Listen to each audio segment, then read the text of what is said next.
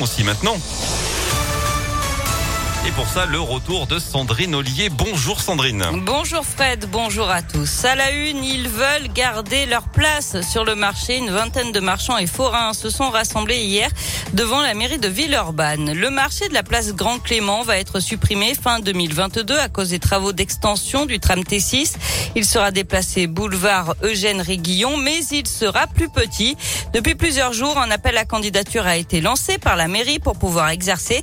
De nouveaux forains candidater et surtout pas de priorité à l'ancienneté, ce qui a le don de mettre en colère Brahim, boucher de métier et représentant des manifestants. C'est par rapport à ça qu'on est révolté. Au lieu de faire un simple transfert, ils veulent recréer un nouveau marché et remettre des nouveaux commerçants pour nous concurrencer directement et nous se retrouver du jour au lendemain à la porte sans travail, sans rien du tout. Sachant que ça fait 30 ans qu'on débat là-bas, on a l'ancienneté, on est de père en fils, on débat là-bas et du jour au lendemain, on peut se retrouver sans emploi, sans rien du tout. Il faut que la mairie mette de la bonne volonté pour que ces commerçants puissent tous déballer avec certes avec un nouveau règlement, avec des nouvelles conditions sur un nouveau marché, mais garder les mêmes commerçants pour la vie de ces commerçants et la vie du quartier et la vie de tous les marchés.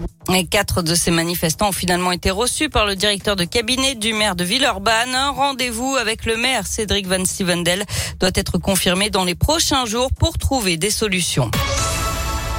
L'actualité, c'est aussi ce GoFast intercepté au sud de Lyon. Lundi, la police judiciaire a mis la main sur une cargaison de 150 kilos de résine et d'herbe de cannabis.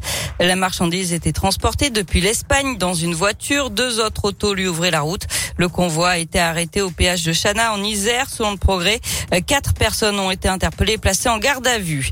La réforme de l'assurance chômage entrera bien en vigueur au 1er décembre. C'est ce qu'a confirmé ce matin la ministre du Travail, Elisabeth Borne, avec la mise en place de mesures plus strictes. Il faudra travailler six mois et non plus quatre pour bénéficier d'une allocation chômage.